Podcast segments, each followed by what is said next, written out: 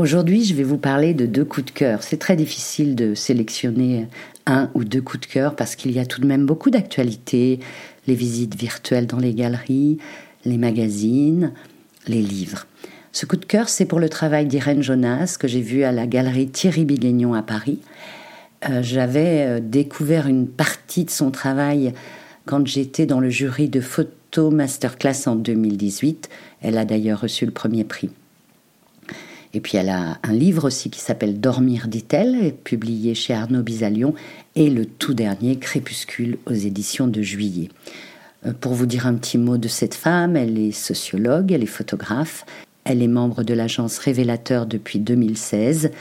En 2017, elle a participé au numéro spécial de Fisheye sur les femmes photographes. En 2018, elle a réalisé une étude sociologique sur la santé des photojournalistes. Et en 2020, elle a réalisé une autre étude sociologique pour la part des femmes sur les parcours des femmes photographes. Donc chaque année, Thierry Bigagnon ouvre sa galerie à un artiste ou une artiste qu'il ne représente pas. Mais il a un coup de cœur, il ouvre sa galerie.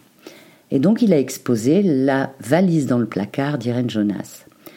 Le travail d'Irène Jonas n'est pas fait pour la presse, il n'est pas fait pour la pub, il n'est pas pour les entreprises. Alors a priori, comment le découvrir? Avec les livres, bien sûr, mais tout de même voir des tirages dans une galerie, c'est autre chose.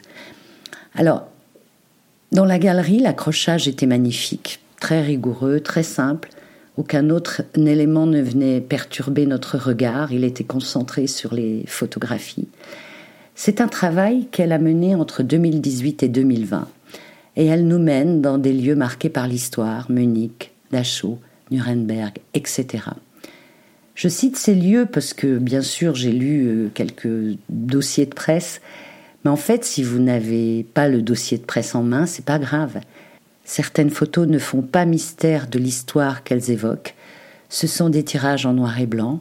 Ils sont rehaussés à la peinture à l'huile, avec une telle délicatesse qu'on ne peut s'empêcher de penser aux souvenirs, qu'il faut manier avec prudence, avec patience, avec modération. La valise dans le placard, le titre de l'exposition, est bien présente. C'est une valise héroïne d'un conte, un malheureux conte, un conte qu'on pourrait nous raconter dans des familles, dans certaines familles. Irène Jonas, elle, elle a choisi la photographie, elle n'a pas choisi la parole ni les mots, bien que dans le livre Crépuscule, elle écrit. Et ces images sont très profondes, aussi profondes que les mots entendus mille et une fois dans une narration familiale, entendus, enfouis, dites. Sur les tirages, les couches de matière s'accumulent, mais gardent la légèreté d'une plume d'ange. Les tirages sont d'un format intime, pas de grandiloquence. Je vous invite à, découvrir le livre Crépuscule qui est très beau, puisque l'exposition à la galerie euh, Thierry Bigagnon est fermée. Euh, le livre est très beau, il y a un texte d'Irène Jonas, et puis il y a aussi un texte d'Alain Keller qui dit Irène m'avait déjà montré des images de son travail en cours, et cela avait immédiatement réveillé des souvenirs de ma prime jeunesse. Lorsque ma mère me racontait la disparition des siens dans la déportation, de ceux que je n'aurais jamais connus autrement que par des pleurs. Ces images sombres et belles refaisaient ce voyage vers le néant. Tout en étant sur la même thématique de la mémoire, son travail est très différent de ma démarche. À travers ses photos peintes, elle s'interroge sur son histoire et la recompose. Son approche photographique me fascine. Elle ne repeint pas des photos d'archives ou des photos d'autres photographes, comme certains le font, mais ses propres images prises aujourd'hui. Je vous laisse découvrir le, le texte d'Alain Keller et découvrir le livre qui est aux éditions de juillet, mais je crois que je vous l'ai déjà dit. Autre coup de cœur, c'est un numéro qui vient tout juste de sortir aujourd'hui. Il s'appelle Reporters sans frontières, sans photos pour la liberté de la presse. Et ce numéro, je me déplace un petit peu pour le prendre, est consacré à Jacques-Henri Lartigue. Alors, vous savez tous qui est Jacques-Henri Lartigue, enfin j'imagine, cet homme qui est né en 1894 à Courbevoie, qui a reçu son premier appareil alors qu'il n'avait pas 10 ans. et qui s'est éteint à Nice le 12 septembre 1986 à l'âge de 92 ans. Il a laissé derrière lui 120 000 clichés, des milliers de pages de journal et 1500 peintures.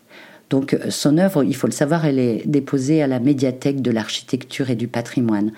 Donc c'est un numéro joyeux comme, comme l'était en apparence l'Artigue. Il y a une photo quand même que vous allez voir, c'est la photo de Madeleine Messager, dite Bibi. C'était pendant son voyage de noces avec Jacques-Henri Lartigue à l'hôtel des Alpes à Chamonix en 1920. Cette photo, elle n'aurait jamais dû être exposée, mais Avdon l'a publiée dans un, dans un livre. C'est une photo incroyable parce que c'est Bibi qui est dans la salle de bain de l'hôtel. On voit la baignoire, on voit les toilettes, on voit le papier toilette, et on la voit, elle, qui est sur les toilettes, en train de faire ce qu'elle doit faire. Et elle regarde le photographe avec un peu de pudeur, un peu de surprise, et c'est une très belle photo. Je vous conseille ce numéro, il est vraiment bien, beau, euh, avec euh, tout ce qu'on trouve à l'intérieur euh, de ces numéros, on les connaît, hein, le précédent est consacré à Riyad Satouf.